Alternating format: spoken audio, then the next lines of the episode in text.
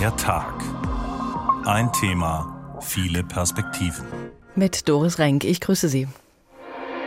Wenn ich für die Ticketpreise meinen Preis nicht durchsetzen kann, weil die Leute nicht bezahlen können, und dann kann ich zum Beispiel nur ein Drittel der Leute in die Halle lassen oder nur die Hälfte, dann komme ich nie auf eine schwarze Null. Wir tragen auch die ganze Zeit Maske drin. Und das trifft dann eben leider vor allen Dingen die Kleinen. Weil uns einfach noch ein bisschen zu viele Leute sind und deswegen sind wir jetzt eigentlich auch ganz froh, mal hier draußen zu sein, frische Luft zu schnappen. Ja, ich finde, man ist auch so viele Menschen gar nicht mehr gewohnt auf einem Ort. Gleichzeitig erfahre ich eben von Theatern und von, von kleineren Konzertbühnen, dass selbst wenn Tickets verkauft sind, die Menschen zum Teil gar nicht erst kommen, weil sie eben Angst haben. Hat auch was mit Größe zu tun, ja, mit Abstand, mit, mit, mit Fläche. Es hat auch was mit Größe zu tun. Während Mega-Events wie Popkonzerte oder groß angekündigte Ausstellungen in Museen oder Party-Events wieder gut besucht werden, bleibt bei kleineren Veranstaltungen das Publikum aus. Ob Konzerte, Theater, Kleinkunst oder Kabarett, viele Plätze bleiben leer und damit auch die Kassen. Verarmt da langfristig auch das kulturelle Leben im Land? Längst nicht alles, was man vor Ort erleben kann, kann man sich aufs heimische Sofa holen. Aber klar, das Sofa ist verlockend. Über Risiken und Nebenwirkungen des Long Couchings wollen wir sprechen. Wir haben der Sendung heute den entsprechenden Titel verpasst. Long Couching. Haben wir das Ausgehen verlernt? Dieser Frage stellen wir uns. Eigentlich haben ja alle gedacht, wenn Corona einigermaßen im Griff ist, wenn man wieder zusammen sein kann, dann wird das auch genutzt. Dann holen die Menschen nach, worauf sie in dieser Isolationszeit im Corona-Leben auf Abstand verzichten mussten. Dann werden die Säle wieder voll. Aber das ist nicht so. Die Menschen gehen wieder in die Restaurants. Da ist eher das Problem, dass viele Restaurants nur eingeschränkt öffnen können, weil das Personal fehlt. Aber viele Künstler stehen vor mehr oder weniger leeren Stuhlreihen, beziehungsweise müssen ihre Auftritte sogar absagen, weil kaum Karten verkauft werden. Keine Lust mehr auf Kultur?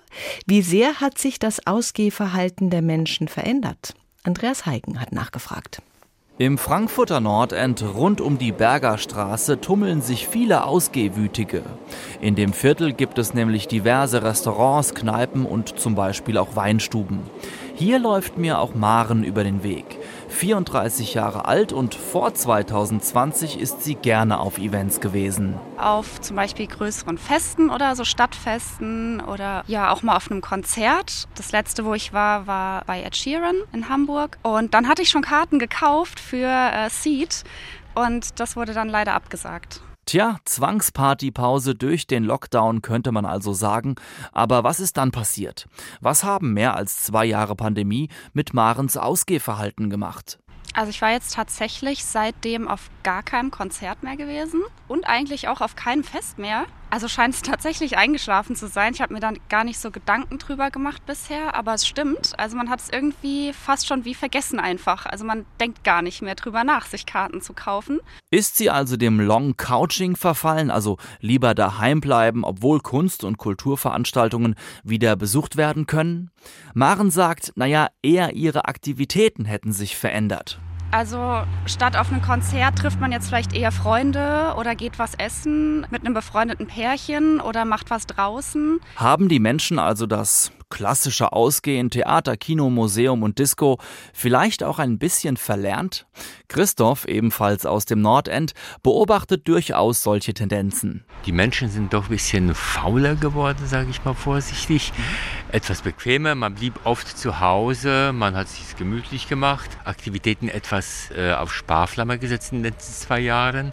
Aber wir fangen jetzt wieder an, mal Konzerte zu besuchen. Demnächst beginnt eine schöne Chagall-Ausstellung in der Schirn. Äh, jetzt Anfang November, da wollten wir auch mal hin. Also es ist so, so kleine Zeichen, dass wieder die Normalität zurückkehrt. Zur Normalität zurückzukehren, manchmal gar nicht so einfach, denn weg ist das Virus ja auch nicht. Sich infizieren und an Covid erkranken kann man nach wie vor.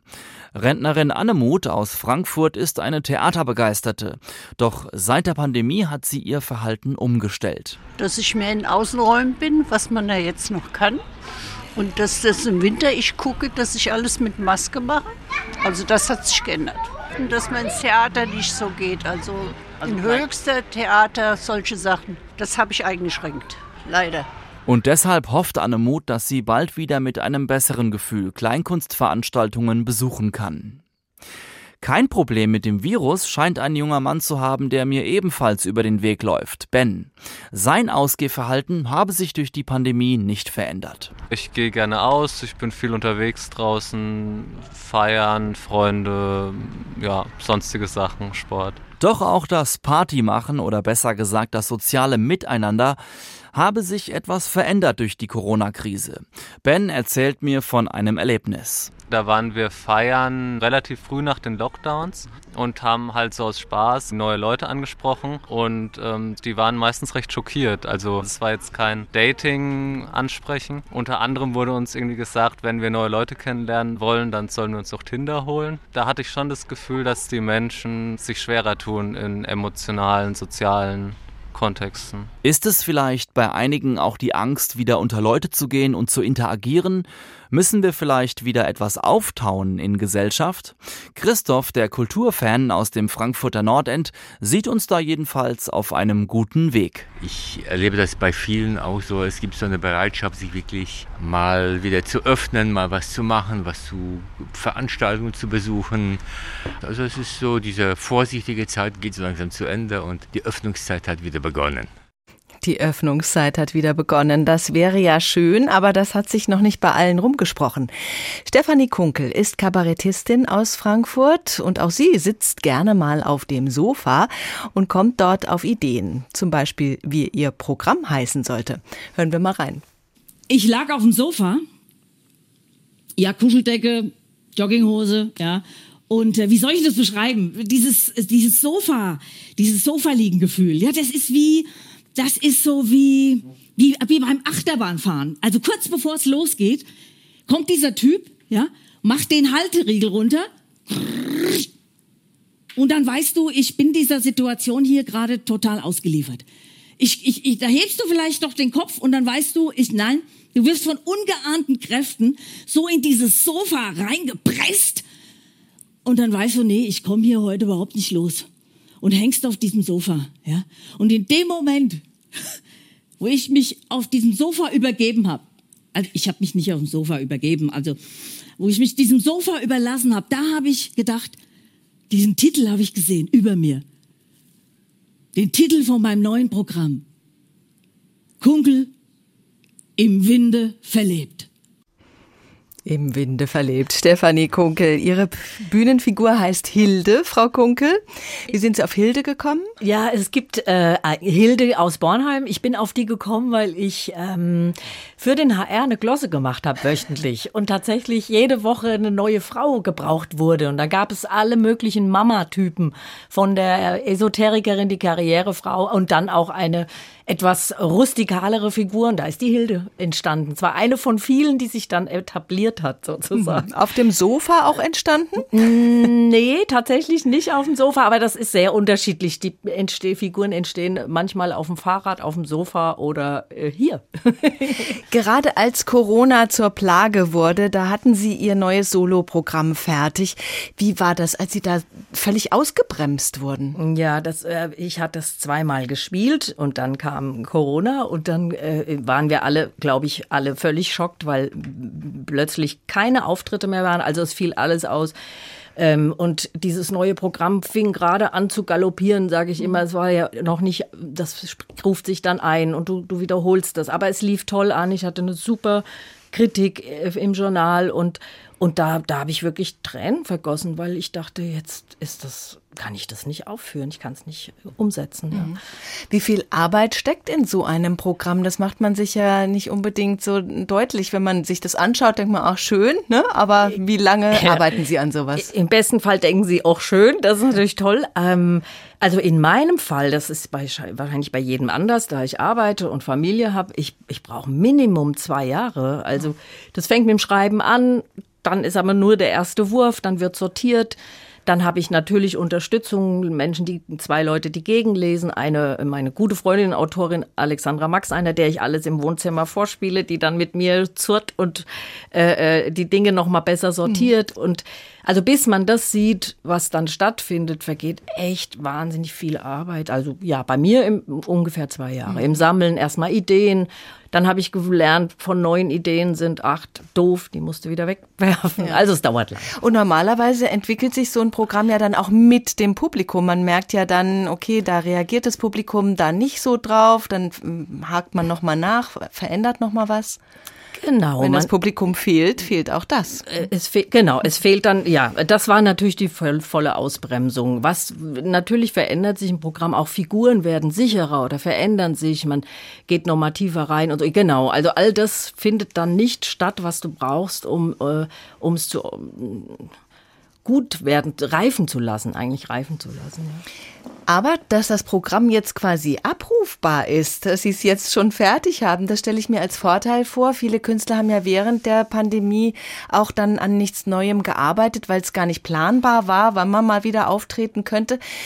Ähm, ist das jetzt schon alt oder ähm, müssen Sie viel dran verändern oder können Sie sagen, ah ja, super, jetzt kann ich loslegen direkt? Ja, das war für mich erstmal ganz toll zu sagen, ich kann das, kann jetzt, ich probiere das. Muss, muss man einfach sagen, ich probiere es, ich guck mal, kommen kommen noch Menschen mhm. überhaupt?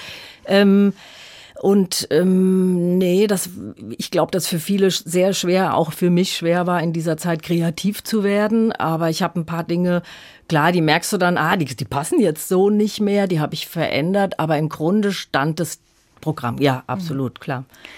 Not macht erfinderisch, sagt man immer. Auf welche neuen Ideen sind Sie denn gekommen, wie Frau Kunkel auch weiterhin gehört werden kann in dieser Pandemiezeit? Naja, ich habe in der Zeit erstmal äh, dagestanden und wusste überhaupt nicht, wie es weitergeht. Und dann habe ich tatsächlich Dinge gemacht, wie ich habe gestreamt aus meiner Küche. Das hätte ich natürlich nie gemacht, wenn Corona nicht gewesen wäre. Und ich will auch nicht sagen, also was ganz klar ist, dass das nichts ersetzt. Und doch äh, würde ich sowas, es gibt ja Bühnen oder auch äh, Veranstalter, die das vielleicht versuchen, es parallel laufen zu lassen. Also es hat sich was eröffnet, was ich als Schauspielerin sehr schwer fand, es zu tun, weil man einfach allein ist. Mhm. Aber es gab eine Reaktion, es gab Menschen, die das sich angeschaut haben und ähm, es ist was entstanden, was ich nie gemacht hätte, ohne wenn, also ohne Corona hätte ich das nicht probiert. Und wollen Sie auch, dass das bleibt? Oder sagen Sie, nee, wenn das Alte jetzt wieder geht, dann äh, gehe ich auch zurück auf das auf, bisherige? Also ich für mich auf jeden Fall. Es ist äh, da, da, dazu noch entstanden, dass ich in, in Garten gespielt habe, dass ich äh, äh, Menschen äh, äh, kennengelernt habe, die sagten, wir wollen was Kultur im Garten machen. Mhm. Ich bin da äh, das erste Mal samstags morgens um 11 Uhr bei Nieselregen, der dann zum Glück aufgehört hat, aufgedreht, was ich auch nie, wo ich dachte, oh mein Gott, wie soll das gehen? Und äh, manches geht und manches könnte man, glaube ich, mit dazu nehmen. Vielleicht kann man Open Air bisschen mehr denken. Äh, äh, also das, äh, das ist toll und ich weiß ich nicht, würde jetzt mich nicht drum reißen zu streamen. Und wie gesagt, es geht nichts gegen den Live-Event, nichts gegen das im Theater, was da stattfindet. weil die Aufmerksamkeit ist eine andere, die Menschen kommen dahin, du hast Licht, du hast Technik, mhm. du hast einfach dein Haus, du bist, das ist, ähm, ist ja ein Event, der, wie andere Menschen sagen, ich gehe lieber essen, gehen gerne ins Theater. Ich glaube nicht, dass es sich ausschließt. Und doch glaube ich, man kann vielleicht was anderes mitdenken. Also vielleicht gibt es ja irgendwann eine Theateraufführung, die auch gestreamt wird, mhm. weil Menschen in einer anderen Stadt sind oder krank sind oder die Eltern wohnen weiter weg und wollen doch mal, vielleicht entstehen neue Dinge, da, da bin ich immer ganz, ganz gerne äh, zu haben und mhm. zu sagen, probier's einfach. Mal. Ja, in einigen Theatern gab es ja wirklich kreative Ideen, genau. dass man auch so eine Art Mitmach-Situation geschaffen hat und so. Aber mhm. äh, vom Stream allein kann man ja auch nicht leben. Nee. Wie nee. haben Sie das denn finanziell geschafft? Äh, also ich glaube, was wir was wir Künstler alle haben, ist, ähm, äh, ich spreche jetzt natürlich für mich, aber wir, ich habe immer dieses Ding, ah, der, das Einkommen beschwankt, ja, mhm. und dass man mal denkt, oh je, also vor Corona, oh, die Miete kommt und äh, läuft die Produktion weiter und und und und trotzdem, äh, wir können flach atmen, sagen wir immer. Ähm, war dann natürlich bei Null Einkommen äh, totale Existenzangst und ich habe dann unter anderem auf meinen äh, auf meinen zweiten Beruf zurückgegriffen. Ich habe parallel, als ich angefangen habe, Theater zu spielen, äh, meine Meisterprüfung im Friseurhandwerk gemacht, habe mhm. lange auch parallel gearbeitet, weil weder das eine noch das andere äh, mich erfüllt hat, sondern ich glaube ich auch so jemand bin, der verschiedene Dinge, jedenfalls das Spielen wurde immer mehr, was mich sehr gefreut hat. Und dann kamen Kinder und dann habe ich äh, den, das Handwerk erstmal brachgelegt und dann in Corona bin ich aufs Fahrrad und bin durch die Stadt gefahren und sah einen unheimlich schönen, ästhetisch wunderschönen Salon. Mhm. Und dann auch noch einen früheren Kollegen, der da drin stand. Und dann äh, habe ich gedacht, ich mache das jetzt. Ich muss Plan B irgendwie. Äh, äh, und dann bin ich rein und ich habe schon Hemmungen gehabt mit äh, meinem Alter. Ich bin Mitte 50, mich vorzustellen in einem Team und zu sagen, könnte ich hier arbeiten. Es hat geklappt zum Glück. Mhm. Vielen Dank nochmal und liebe Grüße. Ja, es ist ja der Künstlerberuf macht eben auch flexibel, ne? Also dass man sich auch was traut, dann ja ich mal, und ne? es ist auch was Schönes, wie ich gemerkt habe. Es ist ein sehr boden, was bodenständiges. Ich bin sehr nah an den Menschen dran und äh, merke, das ein, ich will es jetzt gar nicht lassen. Ich mache jetzt zwar nur einmal die Woche ein paar Stunden, aber ich kann's, will es gar nicht hergeben, weil ich gerne dort bin. Mhm. Und Sie können wahrscheinlich auch aus diesem Beruf wieder eine Menge für die Bühne brauchen, denke ich mir, wenn Sie oh, so ja. viel Kontakt haben mit Menschen. Und das hat man ja im Friseurhandwerk auf jeden Fall. Ja. Da kann man doch auch aus dem Vollen schöpfen, glaube ich. Ja, sehr. Das habe ich eh Kabarett. schon. Ja, fürs Kabarett. Äh, gerade weil ich meine Figuren selbst entwickle und viele verschiedene Figuren auch habe, dann kann ich da immer gut schöpfen, ja. Wie ist denn die Situation ja. jetzt augenblicklich, wenn Sie auftreten? Äh, ist das für Sie sichtbar, dass da wenig Menschen sitzen? Ähm, mhm. Wie läuft es momentan? Mhm. Das ähm, ist jetzt äh, so, dass wir, wenn wir eine halbe Besetzung haben, ist das fühlt sich sind alle glücklich. also halb besetzt ist halb das neue ausverkauft. Ist das neue ausverkauft. Aha. Was bei einem Gastspiel, wenn ich selbst als Gastspiel reingehe in eine, in eine Bühne, natürlich auch das halbe Geld ist. Und ähm, es gab aber auch genau die Sachen, wie eben gesagt wurde, es war eine Vorstellung, verkauft 50 Karten, 25 Leute kommen. Und das siehst du natürlich, das kriegst du ja auch mit, weil die Atmosphäre im Raum ganz anders ist. Ähm, das können trotzdem tolle Vorstellungen sein. Es können mit zehn Menschen kann ein schöner Abend und aber trotzdem ist es eine du gehst raus deine Stimme klingt ganz anders mhm. in einen leereren Raum natürlich ist eine Reaktion von sieben Menschen selbst wenn die gut unterhalten sind viel kleiner und äh, äh, es ist ja immer für die Schauspieler auch toll wenn wenn man das Gefühl hat, ah, wir passen hier zusammen, das Kabarett geht, geht ja direkt zum Publikum, durchbricht die vierte Wand und man, das befruchtet sich und es trägt ein. Das ist natürlich mit, mit 100 Menschen oder auch mal 200, wenn wir außerhalb mit Mixshows unterwegs sind. Äh, unheimlich schön ähm, und im kleinen Rahmen auch schön, aber anders. Ja. Und, und keine Bühne kann davon lang existieren, wenn man nur noch die Hälfte der Karten verkaufen ja, Wenn Sie kann. jetzt von sieben oder zehn Menschen sprechen, da denke ich, uh, gibt es für Sie eine Untergrenze, wo Sie sagen, äh, das lohnt sich einfach nicht, mhm. dann noch aufzutreten? Kommt ein bisschen auf die Bühne an. Ne? Es gibt mhm. Bühnen, die sagen, ab, ab so und so viel, ähm, also so und so viel müssen es sein und dann drunter lassen wir es. Aber es kommt drauf an. Das macht jeder Veranstalter anders. Größere Veranstalter, also ich rede jetzt von äh, 250 Leuten, die rein mhm. können. Wenn da sich nur 40 Tickets kaufen, sagen die das natürlich sofort ab. Sie sprechen ja viel mit Menschen. Was sagen die Ihnen? Warum gehen die nicht mehr zu Kulturveranstaltungen? Ich mm, ich habe den Eindruck, es ist eine Entwöhnung äh, passiert. Mhm. Also ich glaube, es gibt einen, einen, einen, einen kleinen Kreis, dem genau diese äh, Veranstaltungen ganz wichtig sind, die eben zu, ob das äh, Museen, große Bühnen, kleine Bühnen, Konzerte gehen. Und es gibt, die gehen trotzdem, aber auch das hat sich verringert. Und, die, und ich glaube, dass es eine äh, Entwöhnung gab, weil man tatsächlich seine Freizeit anders verbringt. Jetzt auch in der Wärme, die Leute sitzen draußen und essen. Auf der, mhm. Die Berge ist voll. Aber man fühlt sich auch sicherer vielleicht draußen. Es hat sich verändert, ja. Stefanie Kunkel, die Kabarettistin mit ihrer Bühnenfigur Hilde Kunkel, ganz herzlichen Dank, dass Sie da waren. Dankeschön. Es gibt Veranstaltungen, die wirklich ausverkauft sind, die viele Menschen anziehen und für die auch viel Geld ausgegeben wird. Ed Sheeran war zum Beispiel an drei Tagen hintereinander im Frankfurter Waldstadion und hatte dreimal volles Haus. Die ganz großen Kunstausstellungen laufen, solche, wo die Menschen sagen, so eine Gelegenheit, die kommt so schnell nicht wieder. Und die Kino-Blockbuster, die ziehen auch, wo viel Werbung gemacht wird und ein großer Marketingapparat dahinter steht. Da gerät die Couch ins Hintertreffen. Bei allen anderen Veranstaltungen gucken die Veranstalter in die Röhre bzw. auf leere Reihen. Alexander Schmidt über die Veranstaltungsbranche in der Dauerkrise.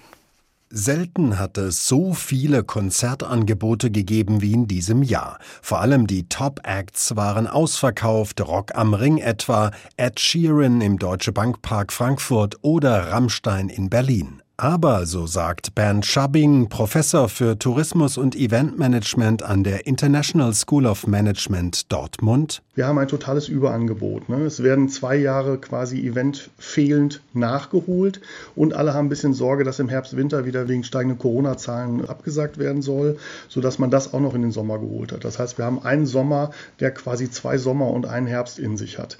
Gleichzeitig gibt es eben noch viele Leute, die zurückhaltend sind und das trifft dann eben leider vor allen Dingen die Kleinen. Die kleinen Veranstalter, die kleinen Bühnen, Clubs und Festivals, die teils Mühe haben, die Tickets zu verkaufen oder sogar ganz absagen müssen. Majid Jamegari, Besitzer des Gibson Club in Frankfurt, der sich auch beim Hotel- und Gastronomieverband Hessen engagiert. Viele große Veranstaltungen dürfen wir nicht vergessen, waren ja auch Open Air. Also ich erinnere an die Konzerte jetzt zum Beispiel im, im Stadion. Da gab es eine Menge Konzerte mit, ich glaube, 800.000 Besuchern insgesamt. Gleichzeitig erfahre ich eben von Theatern und von, von kleineren Konzertbühnen, dass selbst wenn Tickets verkauft sind, die Menschen zum Teil gar nicht erst kommen, weil sie eben Angst haben. Hat auch was mit Größe zu tun, ja, mit Abstand, mit, mit, mit Fläche. Weil sie Angst haben, sagt er. Corona scheint weiterhin tief im Bewusstsein der Menschen verankert zu sein. Das bestätigt auch Professor Schabbing. Ein Begleiteffekt von Corona für Events ist, dass die Menschen weniger rausgehen, dass sie auch das nicht mehr so sehr vermissen, weil sie es zwei Jahre lang nicht hatten und dass zwar auch der Wunsch wieder da ist, es zu machen, aber eben gleichzeitig nicht so flächendeckend, wie man es jetzt bräuchte. Zurückhaltung ist also bei vielen Veranstaltungsbesuchern angesagt. Im Zweifel verfällt das eine oder andere Ticket oder wird erst gar nicht mehr gekauft, weil sowieso alles so teuer geworden ist. Den Veranstaltern bläst der Wind gleich von mehreren Seiten entgegen. Beispiel Energiepreise. Der Gibson Club Betreiber Majid Jamegari. Wir hatten die Diskussion, wir bauen ja gerade den Gibson Beach Club um zum, äh, zu einem Winterzauber, äh, ob wir dort eine Eisbahn aufbauen und haben natürlich auch gesagt, es macht keinen Sinn. Wir, wir wollen alle Strom sparen und hören jeden Tag die Nachrichten. Dementsprechend betrifft uns das auch in vollem Maße. Die Kosten für die Veranstalter sind insgesamt um 30 bis 40 Prozent gestiegen, sagt Bernd Schabbing, Professor für Tourismus und Eventmanagement. Sprit für die Tourbusse ist teurer geworden. Die Technik zu besorgen und zu mieten ist viel teurer geworden. Man bekommt keine äh, äh, Mitarbeiter mehr, weil die teilweise auch in der Pandemiezeit abgewandert sind. Die, die noch da sind, nehmen dann richtig viel Geld jetzt mittlerweile. Explodierende Preise, fehlende Mitarbeiter und Corona-Angst beim Publikum, da ist einiges zusammengekommen für die Veranstalter, die immerhin anderthalb Millionen Menschen beschäftigen und rund 130 Milliarden Euro im Jahr umsetzen. Ihnen könnte eine neue Maskenpflicht im Winter drohen. Professor Bernd Schabbing. Wenn ich für die Location 30 Prozent Prozent mehr bezahle, wenn ich für alles andere auch 30 Prozent mehr bezahle, wenn ich für die Ticketpreise meinen Preis nicht durchsetzen kann, weil die Leute nicht bezahlen können und dann kann ich zum Beispiel nur ein Drittel der Leute in die Halle lassen oder nur die Hälfte, dann komme ich nie auf eine schwarze Null. Das weiß auch der Bundesverband der Konzert- und Veranstaltungswirtschaft, der weitere Hilfen von der Politik fordert. Dem schließt sich auch Gibson-Chef Majid Jamegari an. Das Schlimmste ist natürlich wieder diese Unsicherheit. Das ist ja das, was die Veranstaltungsbranche lehnt, weil die Kunden eben auch verunsichert sind, äh, nicht buchen, zögern oder auch absagen. Also es wird, wenn wir wieder in ein solches Dilemma reinkommen wie im vergangenen Jahr, wird es natürlich Hilfen brauchen. Ansonsten werden das eben dieses Jahr viele nicht überleben. Weniger Zuschauer, höhere Energiepreise. Die Veranstalter schauen mit Sorge in diesen Herbst. Long Couching haben wir das Ausgehen verlernt. Das Kino Traumstern in Lich bietet Filme, Theater, Musik. Hans Sänger und Edgar Langer haben es gemeinsam gegründet und betreiben es seit den 80er Jahren. Herr Langer, es gibt anspruchsvolle Filme, aber auch Lesungen und Projekte für Gruppen bei Ihnen. Wie ist die aktuelle Situation? Kommen die Menschen wieder? Ja, guten Tag erstmal. Ähm, ja, momentan, äh, sage ich mal, seit, äh, seit August geht es einigermaßen, aber wir sind lange nicht bei dem, an den Zahlen, die vor der Pandemie geherrscht haben.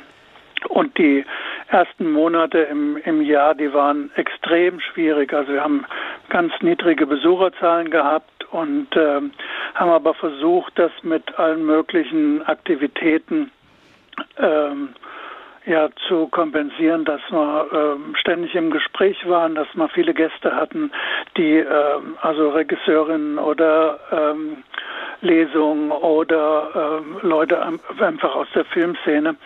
Und äh, das hat äh, zum Teil äh, ganz gut geklappt. Das waren jetzt nicht die großen Zahlen, aber wir haben es dann geschafft, einfach wieder ins Gespräch zu kommen. Ja, und so hangeln wir uns momentan durch. Aber ja, wir mhm. sind äh, nicht an dem Punkt, dass sich das trägt. Also es ist halt so, dass äh, die Hälfte der, äh, also bis Sommer würde ich sagen, die Hälfte der Menschen, die an Kulturveranstaltungen vor zwei Jahren noch teilgenommen haben, überhaupt nicht daran teilgenommen also in, in, in den letzten Monaten daran teilgenommen haben. Wir haben heute noch fast jeden Tag Besucher, die sagen, ich war jetzt zwei Jahre das erste Mal wieder im Kino. Mhm. Und ähm, ja, das ist ein das ist für uns ein großes Problem, dass äh, äh, die andere Hälfte, die nach draußen geht, die teilen sich natürlich äh, auf in, in irgendwelche Festivals oder äh, Live-Geschichten oder also oder gehen einfach in, in Biergarten. Mhm. Und ähm, das ist jetzt nicht mehr möglich, aber man merkt es jetzt auch schon bei den Gaststätten, äh, dass das sehr, sehr, sehr rückläufig ist. Also die Zahlen sind auch in Gaststätten äh, sehr, sehr bedrohlich, sage ich mal. Mhm. Wie ist denn eigentlich die Situation speziell im ländlichen Raum? Da gibt es ja viel weniger Konkurrenz und andere Angebote. Da müssten Ihnen die Menschen doch eigentlich die Bude einrennen. Ja, ich sage ja, das eine, die Verängstigung ist erstmal da oder die Vorsicht ist da. Äh, dazu kam einfach im Anfang des Jahres dieser äh, Überfall in die Ukraine, das hat sehr viele Leute hier wirklich in Angst und Schrecken versetzt, sodass sie auch ganz, äh, ganz schwierige äh, Zeiten durchlebt haben, also bis hin zu Depression und dann nicht nach draußen gehen. Also das ist ganz äh, eine ganz schwierige ganz Situation. Ja. Da kommen nochmal neue Ängste dazu. Ja, Nicht nur die genau. Corona-Angst, sondern jetzt auch noch so eine Depression durch diesen Krieg. Ihnen gelingen aber trotz allem immer wieder sensationelle Dinge. So waren Pussy Riot bei Ihnen ähnlich. Einen Tag, nachdem Sie in der Elbphilharmonie aufgetreten waren. Was war da geboten von Pussy Riot in Lich? Ja, eigentlich äh, ist das ja eine Formation, die viele so unter so Punkgebet oder Punk äh, abgehakt haben. Und vielen war eigentlich nicht klar, dass das äh, ja eine hochbrisante und aktuelle und politische äh, Band ist, die eigentlich keine, ja, Band ist schon mal falsch gesagt eigentlich, die eine die Performance äh, ähm, äh, bringen mit sehr viel Bildmaterial, was live gemischt wird, also Videos, die im Hintergrund laufen. Es werden auch sämtliche Texte ins, ins Deutsche bzw. Englische äh, übersetzt. Und äh, das ist eine, äh, ja, eine großartige Performance gewesen. Und das war auch eine Veranstaltung. Äh, am Anfang hat uns das ja niemand zugetraut. Die dachten immer, das wäre irgendeine Coverband oder sowas. Und dann hat sich aber sehr schnell rumgesprochen, dass das die echten äh, Personen sind. Und äh, dann haben wir, äh, im Mai war das, äh, äh, war es äh, dann auch ausverkauft. Also wir hätten mindestens dreimal so viel Karten verkaufen können, aber mehr können wir halt auch nicht äh, als jetzt so 200 Leute. Können, mehr können wir nicht äh, im Saal lassen. Hm, ja, leider. Und das war dann auch eine Veranstaltung, kann ich mir vorstellen, wo Sie eine breite Bandbreite von, äh, vom Alter her hatten im Publikum, oder? Ja, das war das das war fantastisch. Also so wünscht man sich das eigentlich. Also waren von, sage ich mal, von 15-Jährigen bis mindestens 75-Jährigen und, äh, und das hat funktioniert. Also das ist ja nicht selbstverständlich. Also es gibt Leute, die einen heute noch auf der Straße ansprechen weil das für die, für sie äh, dann äh, wirklich ein einmaliges Erlebnis war. Vor der Pandemie hatten Sie auch viele Kinder und Jugendliche bei Veranstaltungen. Wie ist da die aktuelle Entwicklung? Das sind ja die Zuschauer auch von morgen, die Ihnen dann treu bleiben sollen. Also bei den Kindern ist ganz, ganz eindeutig, äh, das läuft noch schlechter als das Erwachsenenprogramm. Also auch in den ersten Monaten zum Teil wirklich Ausfälle, weil äh, viele äh, Jüngere, die sind dann mit ihren Großeltern gekommen, dann haben die Großeltern ein bisschen Vorsicht äh, gehabt und sind dann nicht äh, zur Veranstaltung gekommen und da war es dann egal, ob man äh, wirklich tolle äh, äh, Kindertheater oder Kindermusikveranstaltungen gemacht haben. Äh, es waren dann vielleicht 20, 25 äh, Personen im Saal und das ist, macht nicht wirklich Spaß dann. Mhm. Die Region Lich ist sehr aktiv. Es gibt die Licher Kulturtage, den Verein Künstlich, eine Kulturwerkstatt. Wie läuft denn die Zusammenarbeit und klagen alle gleichermaßen über das Long Couching? Das Problem äh, ist, äh, dass äh, die Leute, die vor zwei Jahren noch aktiv waren, also Beispiel äh, Kulturwerkstatt, das war immer ein, also ein Zusammenschluss von so 25 bis 30 äh, Leuten, die äh, in Verbänden, Vereinen, aber auch selbst Kunst machen oder sehr kreativ sind. Ähm, das hat sich reduziert auf vielleicht, wenn, wenn, jetzt ein Treffen ist, dann kommen wir vielleicht auf zehn, dann können wir schon sehr, sehr froh sein. Und so geht es auch zur, zur Planung ähm, der nächsten Kulturtage, die im März sind. Äh, das ist ähm, das hat sich sehr, sehr äh, reduziert von Menschen, die äh, ja, die sozusagen sich da aktiv beteiligt und ehrenamtlich beteiligen äh, und ihre Ideen auch mit einbringen. Das ist äh, erschreckend, muss ich einfach sagen. Mhm. Programmkinos hatten es ja schon vor Corona nicht leicht. Wie sehen Sie da die Entwicklung? Ja, man muss, man muss das halt auch immer weiterentwickeln. Es hat sich zum Beispiel sehr viel an den Uhrzeiten getan. Also wenn ich auf wenn ich ganz früh dran denke, da waren wir um, da haben wir Freitag, Samstag noch um, um 24 Uhr zum Teil ausverkauft gehabt. Ähm, heute ist es so, wenn ein Film nach 21 Uhr beginnt, dann hat man vielleicht noch 10 oder 20 Besucher. Da hat sich sehr viel verlagert und wir machen mittlerweile ganz sehr gute Zahlen um, um 17 Uhr, also immer im Verhältnis. 17 Uhr Vorstellung, 19 Uhr Vorstellung und 21 Uhr Vorstellung neben dem Kinderprogramm am Wochenende. Das sind momentan so die, die Zeiten, die sich so raus, äh, die wir so rausgefunden haben. Mhm. Und ähm, das ist halt, also es sind drei verschiedene Filme am Tag, die, die wir anbieten. Und äh, die Filme bei uns maximal auch nur äh, eine Woche laufen. Und dann kommt das nächste Programm, also diese alte Programmkino-Idee, ähm, die äh, versuchen wir da immer äh, auch weiterzuentwickeln und das funktioniert einigermaßen, ja. Sie haben eingangs gesagt, dass sich es in den meisten Fällen momentan nicht trägt, dass Sie nicht davon leben können wirklich. Wie gehen Sie denn mit diesen gestiegenen Energiepreisen jetzt auch um? Drehen Sie die Heizung runter oder erhöhen Sie die Preise mit der Gefahr, dass noch weniger Menschen kommen? Also bei zu den Preisen ist zu sagen, bei uns kostet es äh, 8 Euro und das wollen wir zumindest in den nächsten, also für Erwachsene, für Kinder 5, äh, das wollen wir auch in den nächsten äh, Monaten noch beibehalten, weil ja klar ist, dass die Menschen auch weniger Geld haben. Wir versuchen bei, bei der Heizungsanlage, das ist hier ein altes Gebäude, wir heizen mit Gas und äh, Umluft, äh, dass wir versuchen da, also zum Teil ist es so, dass wir uns äh, halbstündlich um, um die Heizungsanlage kümmern. Ähm, es muss ja auch vernünftig gelüftet werden und, und, und. Also äh, wir sind dann noch am Experimentieren und bis jetzt gab es auch noch keine Beschwerden, ähm, so dass äh, wir haben schon überlegt, ob man, wie man hier in der Region sagt, Kolder, Kolder. Äh, die Kolder kenne ich auch noch, die Decke, ja. ja. genau. Es gibt hier so eine kleine Firma, da waren wir schon am überlegen, ob wir da nicht mal so ein Set anschaffen. Aber momentan äh, äh, schaffen wir das noch, aber es ist ja auch nicht richtig kalt. Zum Glück noch nicht, aber kühl ist es auf jeden Fall für die Kulturbranche. Edgar ja. Langer vom Kino Traumstern in Lich. Herzlichen Dank für die Einblicke. Die Lage ist dramatisch, das kann man schon so sagen. Wir sitzen alle gerne mal auf der Couch vor dem Fernseher, aber wenn wir keine Alternativen mehr haben werden, dann wird es uns wohl erst richtig bewusst werden, was fehlt. Frei nach dem Motto, erst wenn der letzte Baum gerodet ist, der letzte Fluss vergiftet, der letzte Fisch gefangen, dann werden wir merken, dass man Geld nicht essen kann. Noch sind wir nicht so weit, es gibt sie noch, die Kultur. Long Couching haben wir das Ausgehen verlernt. Der Tag ein Thema, viele Perspektiven. Und jetzt betrachten wir die Sache mal wissenschaftlich. Warum die Menschen auch nachdem die dramatischste Phase der Corona-Pandemie vorüber war, nicht ausgegangen sind, das wissen wir noch nicht so genau. Was wir aber wissen, ist, wie die Entwicklung bis 2021 war.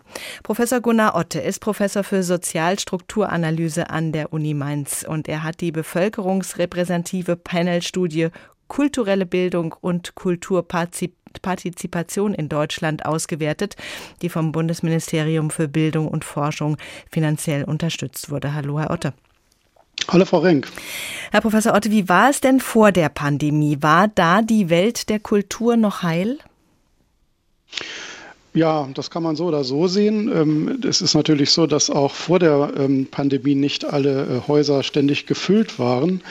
Ähm, aber auf jeden Fall können wir feststellen, äh, und zwar liegt mir jetzt der Vergleich der Jahre 2018 und 2021 vor, dass sich die Besucherströme natürlich massiv ähm, reduziert haben. Also ich kann vielleicht ein Beispiel rausgreifen. Im Jahr 2018 ähm, ist jeder dritte Deutsche einmal pro Jahr mindestens ins Theater gegangen. Und äh, in dem ersten Pandemiejahr ist dieser Wert auf 4 Prozent gefallen. Ähm, die einzigen Kultureinrichtungen, die ein bisschen besser weggekommen sind, sind eigentlich die Museen, weil dort der Lockdown halt nicht so lange gedauert hat. Vielleicht auch, weil man dort besser Abstand halten konnte. Ähm, haben Sie Einblick dahingehend, ähm, wie viel Angst vor Corona da eine Rolle gespielt hat und auch jetzt noch spielt, wo die ähm, Maßnahmen ja gelockert waren? Ja, es ist, ähm, also ich, ich glaube, dass der Einbruch ähm, in den ersten ja, anderthalb Jahren während der Pandemie tatsächlich sehr stark ähm, auf die Angebotsschließung oder Einschränkungen zurückzuführen war. Jedenfalls haben wir in unseren Daten nicht feststellen können, dass die individuelle Infektionsangst ähm, einen besonders starken Effekt ähm, auf den Besucherrückgang ähm, gehabt hat. Wie es jetzt aktuell aussieht, ähm, dazu kann ich jetzt datengestützt ähm, nichts sagen. Aber ich denke, wie wir es eben auch in dem vorigen Beitrag schon gehört haben, äh, ist es halt einfach eine doppelte Unsicherheit, die nach wie vor eine Rolle spielt. Die Pandemie ist nicht zu Ende. Und hinzu kommen jetzt neue Probleme, beispielsweise eben die Inflation, die natürlich auch die Leute dazu veranlasst, etwas genauer auf ähm, ihre ähm, Ausgaben zu achten. Mhm. Wenn wir ähm, diesen Punkt noch mal ein bisschen vertiefen, die Inflation, das ist ja äh, ein ganz massiver Einbruch auch, den viele da erleben. Wird an der Kultur zuerst gespart? Hm, ja, ich denke schon, dass ähm, das ist wahrscheinlich in der Tendenz schon so. Ich meine, ähm, an der, äh, also am Wohnen oder an den Lebensmittelausgaben, da kann man nicht so leicht sparen. Das sind halt erstmal die Basics, die äh, sichergestellt werden müssen. Und äh, man will seinen Kindern vielleicht auch nach wie vor etwas bieten. Das passiert vielleicht dann im häuslichen Bereich ähm, stärker. Und insofern ist es so ähnlich wie auch beim äh, Reiseverhalten. Das ist schon etwas, was disponibler ist, würde ich sagen. Wo dann eben äh, Möglichkeiten sind, äh, kürzer zu treten. Was sagen Ihre Zahlen denn, Ihre äh, Untersuchungen? Was macht man denn alternativ zum Ausgehen, wenn das Ausgehen nicht geht, aus welchen Gründen auch immer? Was sind da die Konkurrenzdinge, die im kulturellen Bereich genutzt werden? Ja gut, ich meine, dazu muss man natürlich sagen, dass ähm, insgesamt die, die Kultureinrichtungen äh, in den letzten Jahrzehnten eigentlich schon einem zunehmenden ähm, äh, Druck äh, oder Wettbewerbsdruck ausgesetzt sind durch eine ganze Reihe von, ähm, von Alternativangeboten, die sich so auf dem Freizeit- und Erlebnismarkt ähm, etabliert haben. Und man kann, glaube ich, schon sagen, dass gerade in den letzten Jahren, ähm, vor allen Dingen durch die Digitalisierung, natürlich auch ja, häusliche Angebote verstärkt äh, Konkurrenz schaffen. Ich denke da zum einen an das Gaming. Ich denke zum Beispiel aber auch daran, dass äh, die Serien ähm, als ein neues Genre des Films, könnte man sagen, ähm, ja sehr populär gewesen sind in den letzten Jahren. Mhm. Und generell natürlich das Internet mit den vielfältigen Dating-Möglichkeiten, mit den Informationsportalen, den Unterhaltungsmöglichkeiten. Das ist auf jeden Fall ähm, eine Konkurrenz. Viele Theater haben auch versucht, ihr digitales Angebot auszubauen, auch mit ganz neuen Ideen. Können die mithalten bei dieser großen Konkurrenz von Serien und Gaming? Ja, ich also würde sagen, das sind zum Teil noch ähm, zarte Pflänzchen, die noch etwas wachsen müssen. Ähm, wir haben äh, in der Untersuchung im Jahr 2021 gezielt auch danach gefragt, welchen ähm, medialen Konsum ähm, die Menschen betreiben. Ähm, und äh, also eine wichtige Erkenntnis dabei ist vielleicht, ähm, dass zunächst mal wir auch nicht die klassischen äh, Medien aus dem Auge verlieren dürfen. Ähm, das Fernsehen ist äh, eigentlich nach wie vor sehr erfolgreich damit, zum Beispiel im Bereich ähm, populärer ähm, Konzerte, auch im Bereich klassischer Konzerte, im Bereich ähm, Comedy beispielsweise oder auch im Bereich Kleinkunst, Kabarett, ähm, über die dritten Programme beispielsweise eine relativ große Personenzahl äh, in Deutschland ähm, äh, zu erreichen.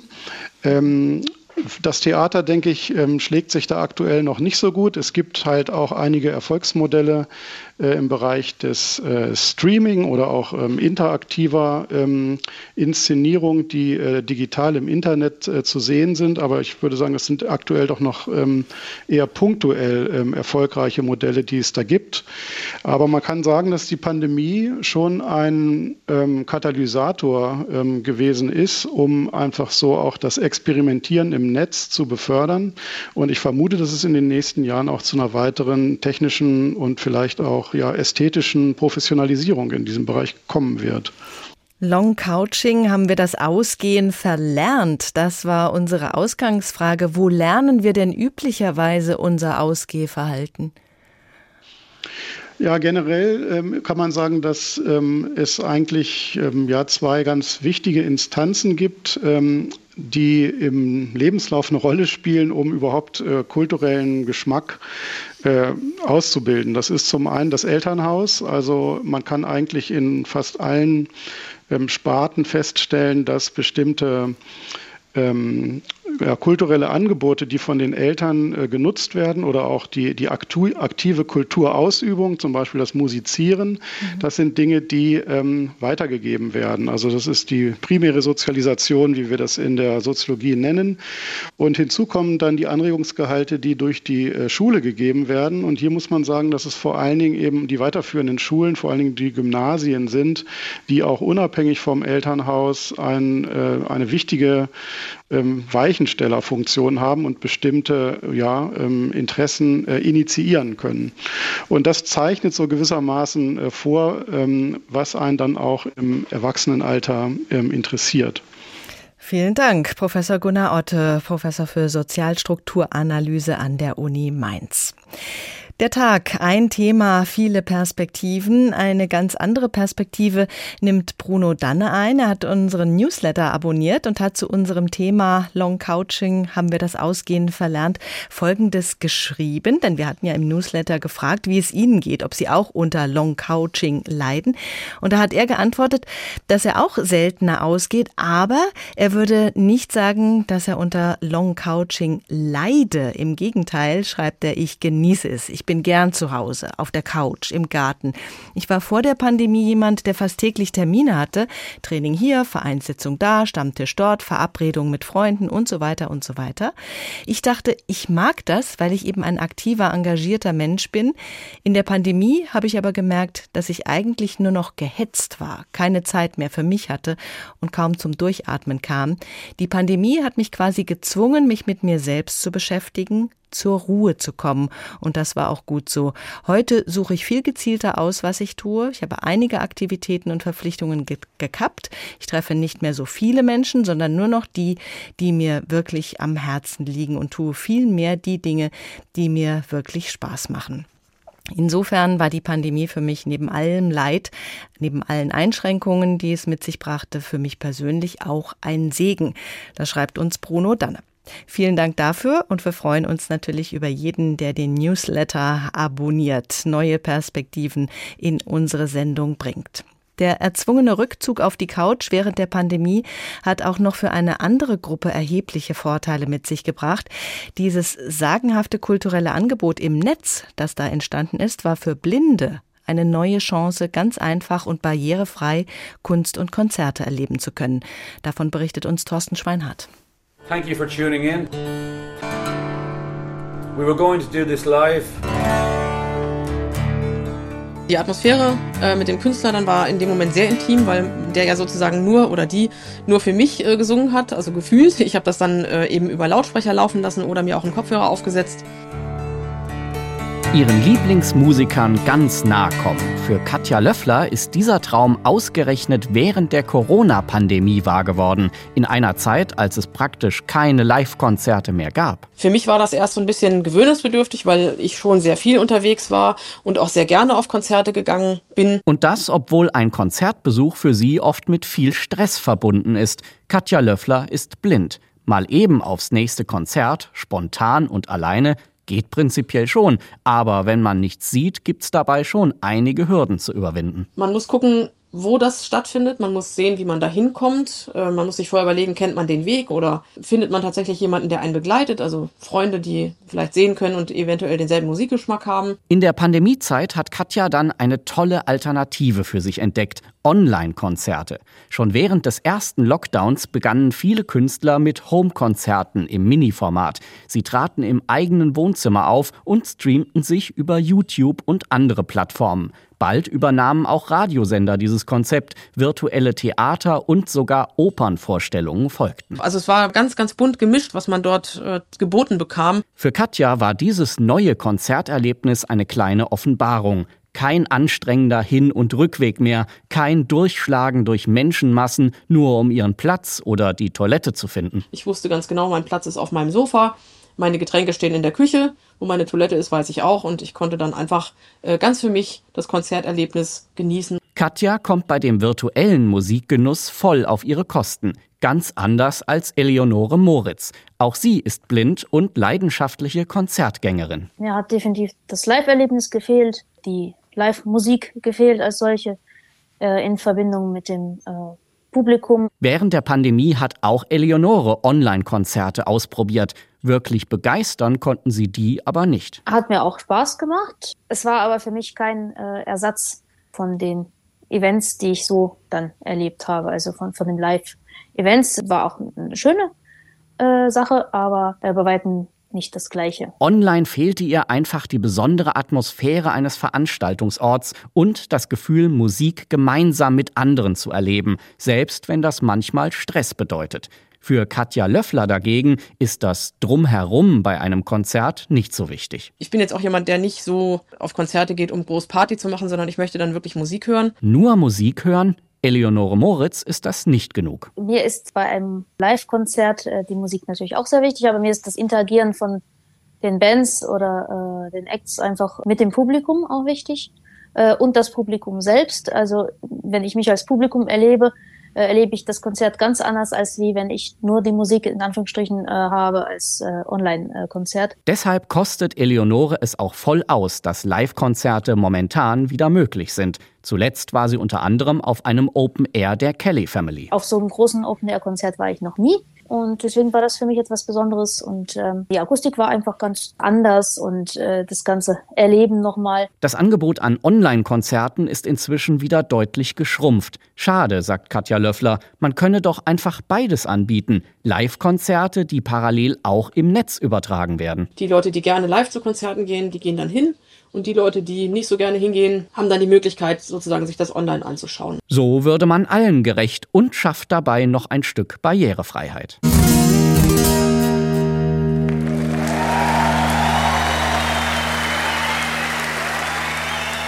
Online-Angebote auch für Blinde eine sehr gute Möglichkeit, am kulturellen Leben teilzunehmen. Dr. Thomas Renz ist Kulturwissenschaftler am Institut für kulturelle Teilhabeforschung in Berlin. Guten Abend, Herr Renz. Guten Abend. Wir haben gerade von dieser positiven Auswirkung der Corona-Pandemie gehört. Dieses Umdenken der Kulturwelt nach dem Motto, wenn die Menschen nicht zu uns kommen können, dann kommen wir zu ihnen. So hatte die Krise eben auch eine gute Seite. Da war Kreativität gefragt. Sehen Sie dann noch mehr gute Seiten? Naja, 2020 ist ziemlich viel passiert, ähm, was Online-Angebote betraf. Und wir führen in Berlin regelmäßig Besucherinnenbefragungen in den Kultureinrichtungen durch und haben das auch dann im Frühsommer 2020, als der erste Lockdown zu Ende ging und vor allem die Museen wieder aufgemacht haben, auch gleich aufgenommen.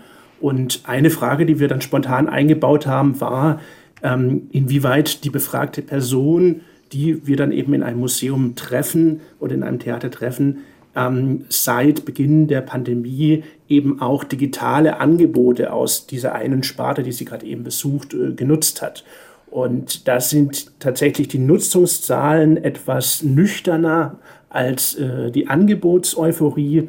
Wir haben jetzt so nach zwei Jahren so etwa 80 Prozent der befragten Museumstheater, KonzertbesucherInnen welche sagen, wir haben keinerlei digitale Angebote genutzt. Also da ist sicherlich auch noch Luft nach oben. Mhm, aber jetzt konnte man ja eben auch wieder in Präsenz äh, die Angebote nutzen. Das ist natürlich dann, wenn beides möglich ist, auch nochmal anders. Ne?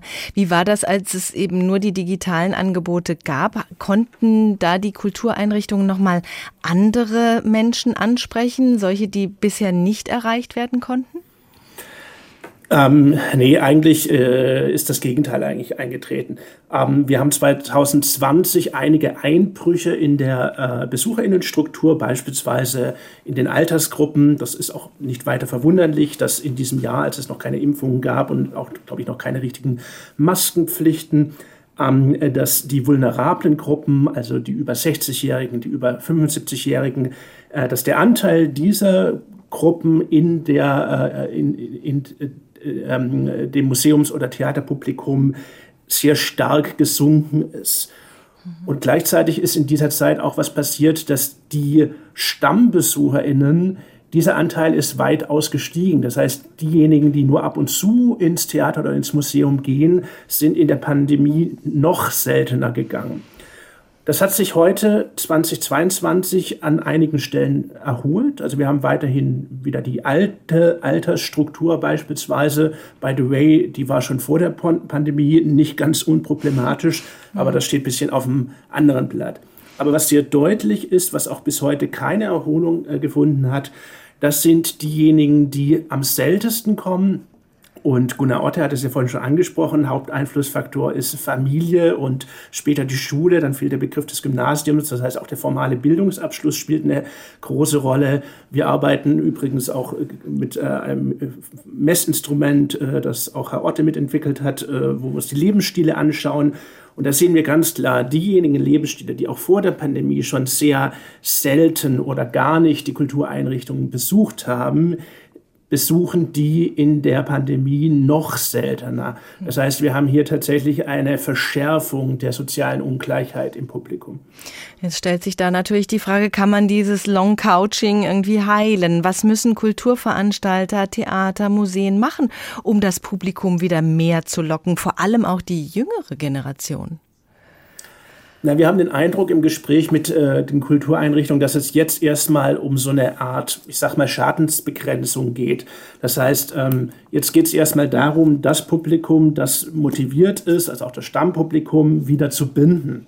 Also diejenigen, die auch davor schon am ehesten vom Sofa aufgesprungen sind, die zu kriegen, weil man muss auch darüber sprechen. Wir haben zum Teil nur 60 Prozent Auslastung das sind finanzielle Herausforderungen, selbst auch für gut aufgestellte, öffentlich geförderte oder öffentlich getragene Einrichtungen, ähm, wo es selbstverständlich ist, dass sie sich erstmal auf diejenigen konzentrieren, ähm, die am ehesten wiederkommen.